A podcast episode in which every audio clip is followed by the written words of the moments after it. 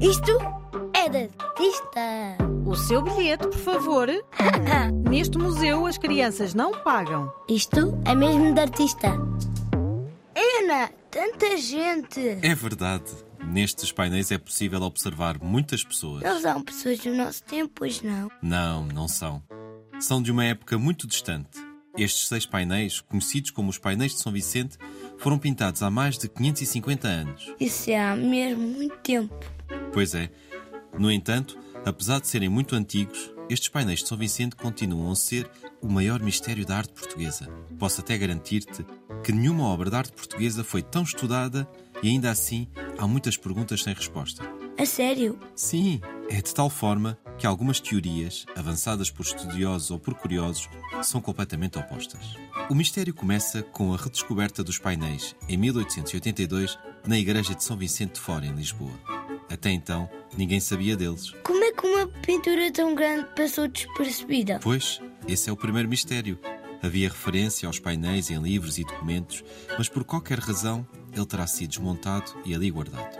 Queres saber o segundo mistério? Sim, Também não se sabe quem pintou os painéis. não se sabe. Muito estranho. Quer dizer, certezas, certezas, ninguém tem, porque não há uma assinatura nem nenhum documento ou papel que diga claramente que aquele pintor é o autor dos painéis de São Vicente. Mas cruzando diferentes informações, chegou-se a um consenso entre os especialistas. Quem o pintou foi Nuno Gonçalves, pintor régio, isto é, pintor do rei Dom Afonso V. Ah, estou a ver. Mais um mistério? Mas ainda há mais. Sim, muitos mais. Os painéis são constituídos por seis pinturas, ou pelo menos só essas chegaram até nós.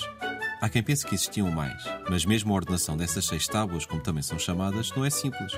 Quando voltaram a ser mostradas ao público em 1910, apareceram em dois grupos de três, mas um outro pintor, Almada Negreiros, ao vê-las, apercebeu-se de um pormenor que fazia toda a O diferença. que é que ele viu mesmo? Que todos os quadros têm os mesmos azulejos e que, por isso, é possível alinhá-los respeitando a inclinação das suas linhas. E para onde vão essas linhas? para o mesmo lugar, um ponto imaginário que em pintura se chama ponto de fuga. É um ponto que, inclinando as linhas, permite representar o que está perto e o que está longe. Ah, estou a perceber. Ainda bem. Mas agora diz-me tu o que vês à tua frente. Bem, deixa-me contar. Uma, duas, três, quatro, cinco, dez, vinte, trinta. Ufa, desisto. Não consigo contar mais. Estavas quase lá. São 58 pessoas. E todas diferentes. Só há uma exceção. Sim, a do meio. Exato. Por aparecer duas vezes é certamente a mais importante. Também acho. Chegar à sua identificação também foi um mistério para os estudiosos, mas neste caso a resposta estava nos próprios painéis. Há vários objetos associados a este santo, nomeadamente a corda, que recorda a forma como o seu corpo, já depois de morto, viajou até Lisboa.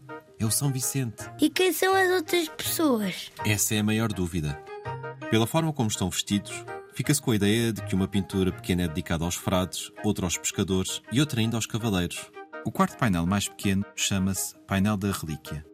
E tem esse nome porque uma das figuras segura nas mãos e com muito cuidado uma parte do corpo de São Vicente.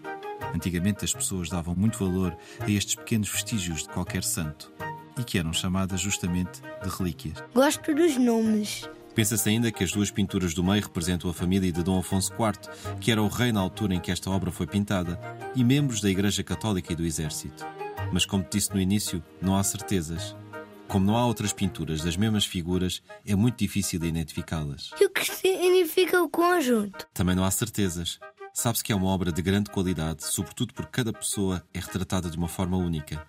E também percebemos que estas seis pinturas representam a sociedade toda, do povo à família real.